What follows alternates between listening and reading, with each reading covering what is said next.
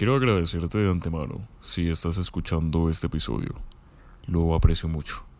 De igual manera, te doy la bienvenida a esta segunda temporada de Voces Siniestras. Este es un podcast donde conocidos y seguidores le cuentan a un escéptico, ese soy yo, sus historias paranormales. Esas historias que cuesta explicar y las que dejan una que otra pesadilla en el futuro. Si esta es la primera vez que escuchas el podcast, te invito a que sigas nuestras redes sociales. En Instagram lo encuentras como voces.siniestras. En YouTube aparece como Voces Siniestras Podcast. Y bueno, acá en Spotify y las demás plataformas de audio también nos encuentran como Voces Siniestras. No siendo más, bienvenidos.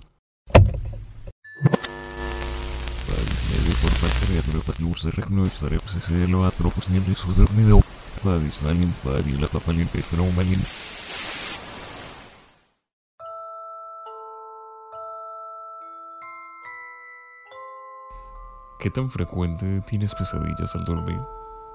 ¿Recuerdas la última vez que te levantaste sobre las 3 de la mañana?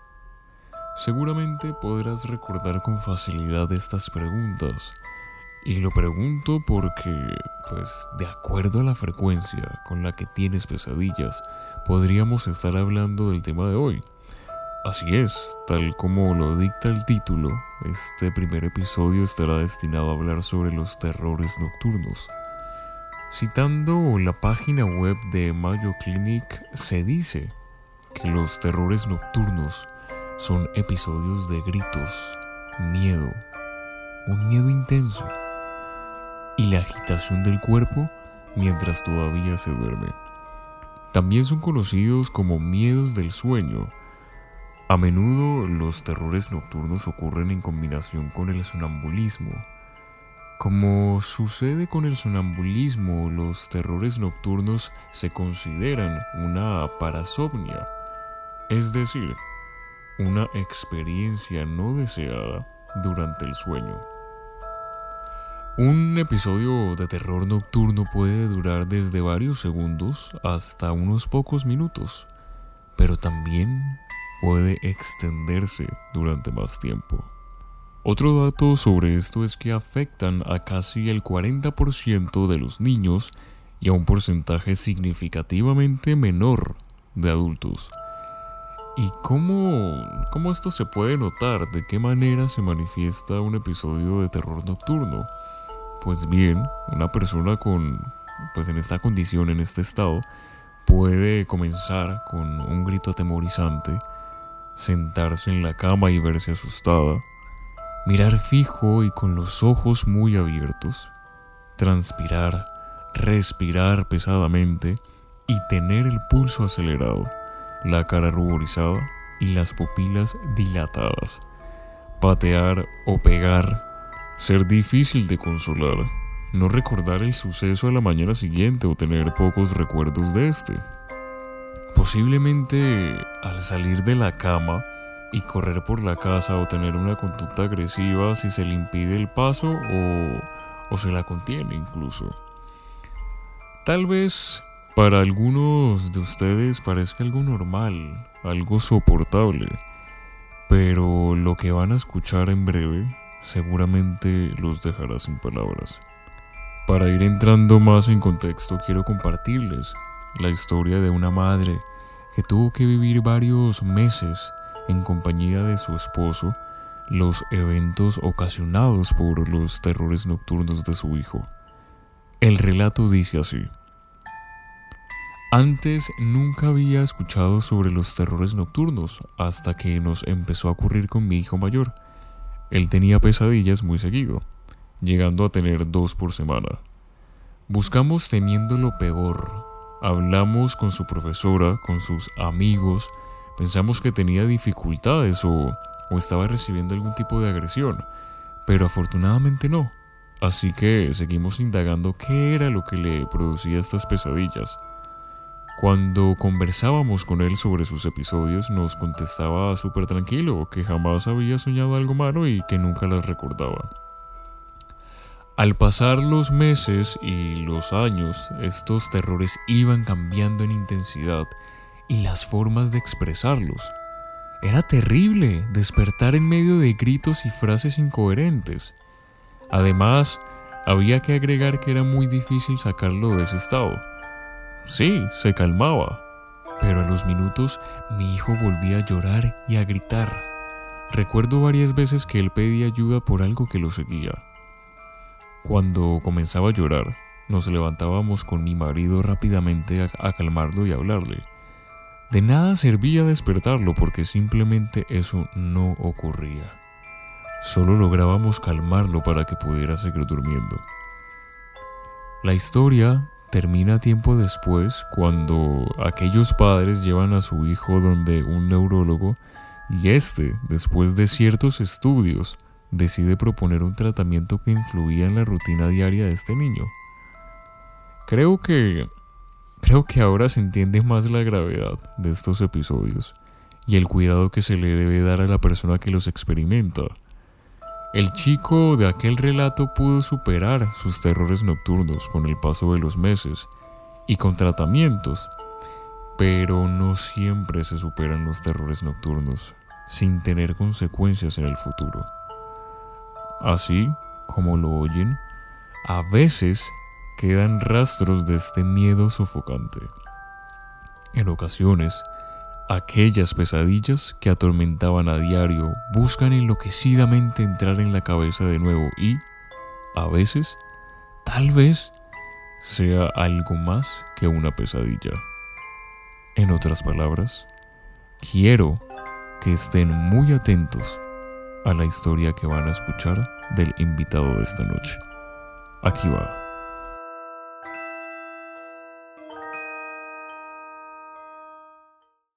Buenas noches, en este momento estamos eh, compartiendo esta, este momento con, con, una persona muy especial que lleva siguiendo el podcast desde sus inicios. Hoy nos ha venido a acompañar para contarnos eh, una de sus historias en particular que ha, que ha vivido y que realmente de, en su totalidad no la he podido conocer, ¿sí? Solamente sé la parte superficial del iceberg y en ese momento estoy muy ansioso de conocer qué más hay acerca de este tema del cual él me, ha comentado y por el cual me ha dejado muy intrigado. Em, les recuerdo a todos los que nos están escuchando que no solamente estamos en la plataforma de Spotify, también estamos en YouTube y las demás plataformas de streaming. Em, también nos pueden seguir en nuestras redes sociales, que más adelante se las dejaré. Pero bueno, sin más preámbulos, le voy a dar la bienvenida a Jorge Luis Portillo. Es un psicólogo ya graduado hace un par de años, eh, del cual pues eh, he tenido cierto, cierto contacto con este tema paranormal y hoy eh, tenemos la oportunidad o vamos a tener la oportunidad de escuchar una de sus experiencias. Así que pues Jorge, me gustaría que, que se presentara, que nos contara un poquito más acerca de usted y luego podríamos entrar en materia para lo que realmente es la cita de esta noche. Bueno, hola Sebas, ¿qué más? ¿Qué más? Pues hola a todos, me llamo Jorge, eh, soy psicólogo graduado de la UNAP, pero también soy un aficionado y fanático a todos los temas del ocultismo y el terror. Y como buen aficionado me han pasado muchas cosas. Entonces, pues para eso estamos aquí.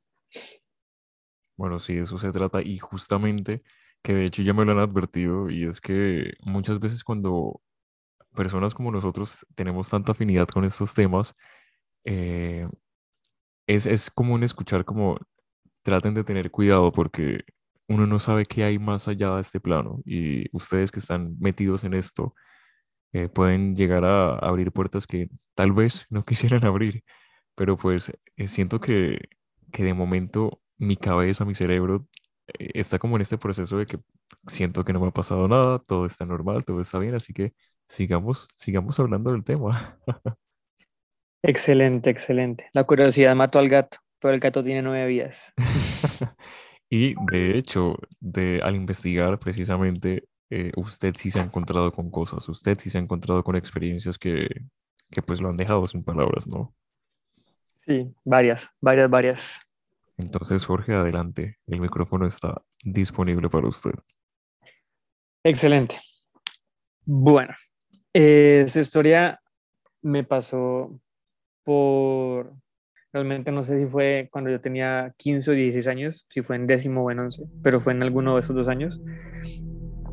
Y todo comienza porque simplemente me fui a dormir, ¿sí? Me fui a dormir y realmente todo pintaba como una noche común y corriente, todo pintaba realmente normal. Pero yo comencé a sentir algo raro en mi cuerpo, yo comencé a sentir cosas extrañas en mí, ¿sí? Quizás comencé a sentir como cuando uno experimenta ansiedad o terror en el cuerpo, que los músculos se ponen más tensos, más duros. Y, y yo no le presté mucha atención, simplemente como que lo dejé pasar. Yo simplemente me fui a dormir. Pero entonces yo me quedo profundamente dormido y cuando vuelvo a levantarme y abro mis ojos, mi cuerpo ya no me pertenece. Mi cuerpo está completamente paralizado, eh, como la típica parálisis del sueño que siempre hemos visto y siempre se ha escuchado, pero esta vez era, era extraño, porque por más de que tuviera parálisis del sueño, entre comillas, habían ciertas partes del cuerpo que, que se movían por cuenta propia, ¿sí? Ya no era ni siquiera por mi voluntad. Sentía el movimiento de mis dedos sin que yo lo quisiera, el movimiento de mis dedos de los pies, y yo ya me estaba asustando por completo, porque yo siento que, que experimentar algo que uno ve es una cosa y experimentar algo dentro del propio cuerpo, sentir que el cuerpo pierde el control, siento que es de las experiencias más terroríficas que uno puede tener. Y yo simplemente ya estaba, ya estaba blanco del, del miedo, ya estaba frío, yo ya no sabía qué estaba pasando. Y de repente comienzo a escuchar una voz en mi cabeza.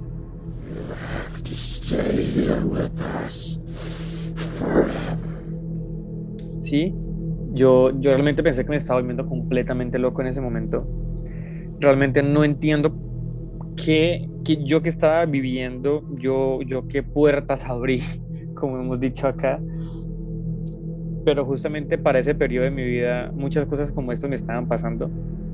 Y yo comencé a escuchar en la madrugada esta voz en mi cabeza, que simplemente era una voz muy gutural, casi que distorsionada y simplemente no, no la comprendía. Solamente sentía como un gorgoteo y al final era como una especie de risa. Y claro, yo ya, yo ya no podía más, yo tenía muchas ganas de llorar, pero no podía, no podía y ni siquiera podía abrir la boca. Simplemente tenía los ojos clavados al techo y no podía hacer nada más. Después de eso, el gorgoteo de la voz comenzó a cambiar y dejó de volverse por completo, ¿cómo se dice esto? Como sonidos guturales y se comenzó a volver ya una carcajada.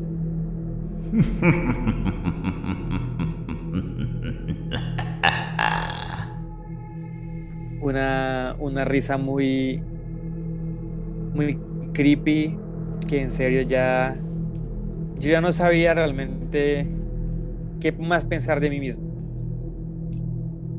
Yo simplemente dejé que todo fluyera, por más irracional que fuera, porque pues yo, yo sabía que yo no podía mover absolutamente nada, o sea, estaba en pánico, simplemente dije, bueno, a la de Dios, que sea lo que sea.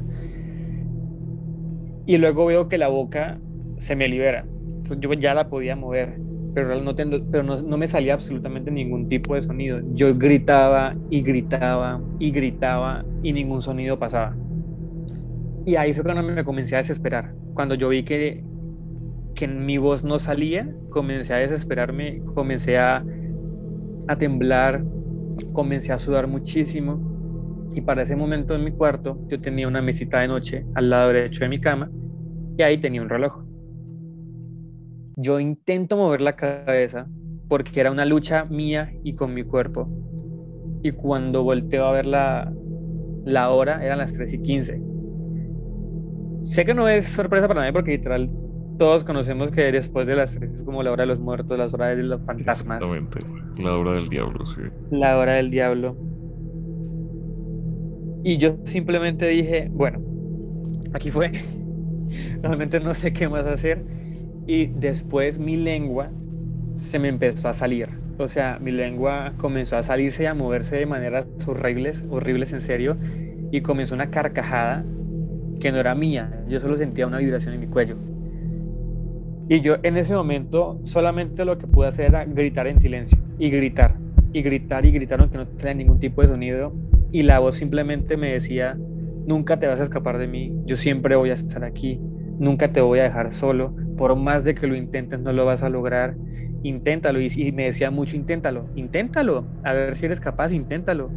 Y eso simplemente me estaba paniqueando más, simplemente estaba volviéndome ya desesperado escuchando eso, sintiéndome así, perdiendo el control de mi cuerpo. Y de repente abro los ojos y es un sueño, más bien una pesadilla, posiblemente un terror nocturno. ¿Qué es lo que pasa aquí? Cuando me despierto, yo no me despierto solo. Lo que pasa es que mis papás, tanto mi papá como mi mamá, estaban sentados en mi cama, moviéndome, intentando despertarme, y nada que lo conseguían. Y me estaban despertando porque yo llevaba varios minutos ya gritando, como si me estuvieran maltratando, como si me estuvieran cortando o golpeando. Y los vecinos de mi conjunto cerrado ya estaban eh, llamando quejas por el, por el citófono, diciendo que qué me estaba pasando, que qué estaba sucediendo ahí. Yo no tenía ni idea de, de, nada de eso cuando miro la hora, porque fue lo primero que hice, eran las 3 y 18, o sea, llevaba en pocas palabras 3, 2 minutos despierto a la misma hora, o sea, me levantaban a la misma hora que yo vi en la hora de mi sueño. Fue, fue terrible después de eso, después de esta experiencia, toda mi vida se, ha, se han adentrado las, las pesadillas casi que constantemente. Yo no sueño como tal. Después de esa experiencia, yo nunca pude volver a tener como sueños bonitos. A diferencia de, del resto de personas, a mí me pasan más pesadillas que sueños. Si una persona normal, digamos, tiene cuatro sueños y una pesadilla a la semana, yo tengo cuatro pesadillas y un sueño a la semana. Justamente después de ese momento. Y estoy tan acostumbrado ya a las pesadillas después de esto que me sucedió, que ya ni siquiera me da miedo, ¿sí? Yo a lo que le llamo pesadillas como tal, los terrores nocturnos, como eso que me sucedió, me pareció muy curioso que la hora que viene el sueño fue exactamente la misma que a la que me levanté, en pocas palabras. Eh, yo estaba gritando en mis sueños, no podía porque no me lo permitían, pero yo estaba gritando durísimo en mi cuarto, llevaba minutos que me estaban moviendo, que me intentaban despertar, y yo nada, nada que era, que era capaz de levantarme. Eh, realmente nunca les pregunté cómo, cómo me despertaban al final de cuentas, pero, pero después de eso, pues quedé muy asustado. Toda la vida, toda la vida he pensado que, que tuve, tuve un momento de posesión. Siento que algo se metió en mis sueños, siento que algo se metió dentro de mí, o algo ya estaba dentro de mí, no sé, no tengo ni idea. Eh, realmente no sé si se fue después de que me levanté, después de que me dijo todo eso. Realmente no sé por qué después de ese periodo de mi vida nunca he vuelto a tener como un sueño constante como antes, sueños bonitos ni nada, siempre han sido terrores, pesadillas. Y es muy curioso porque justamente pues estamos en Halloween en este momento y como buen fanático del terror, eh, me hice una maratón de, Pesadilla en la calle Elm, todo lo que es Freddy Krueger. Y es muy curioso, en serio, cómo las escenas que muestran ahí se parecen tanto. O sea, siendo que yo en ese momento no era no era obsesionado con el terror, apurado si, si medio veía una película y me asustaba, ¿sí?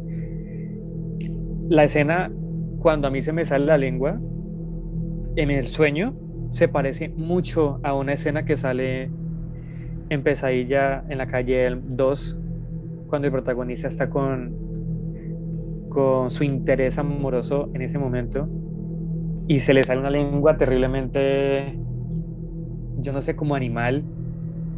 Más o menos era así, o sea, y es muy impresionante porque yo realmente nunca había visto esa película para ese, para momento en mi vida, mis 15 años, yo no había visto esa película, ¿sí? Y ya, o sea, creo que esa es como tal mi historia, mi pesadilla slash posesión. Algo estaba ahí, no sé si se fue se quedó.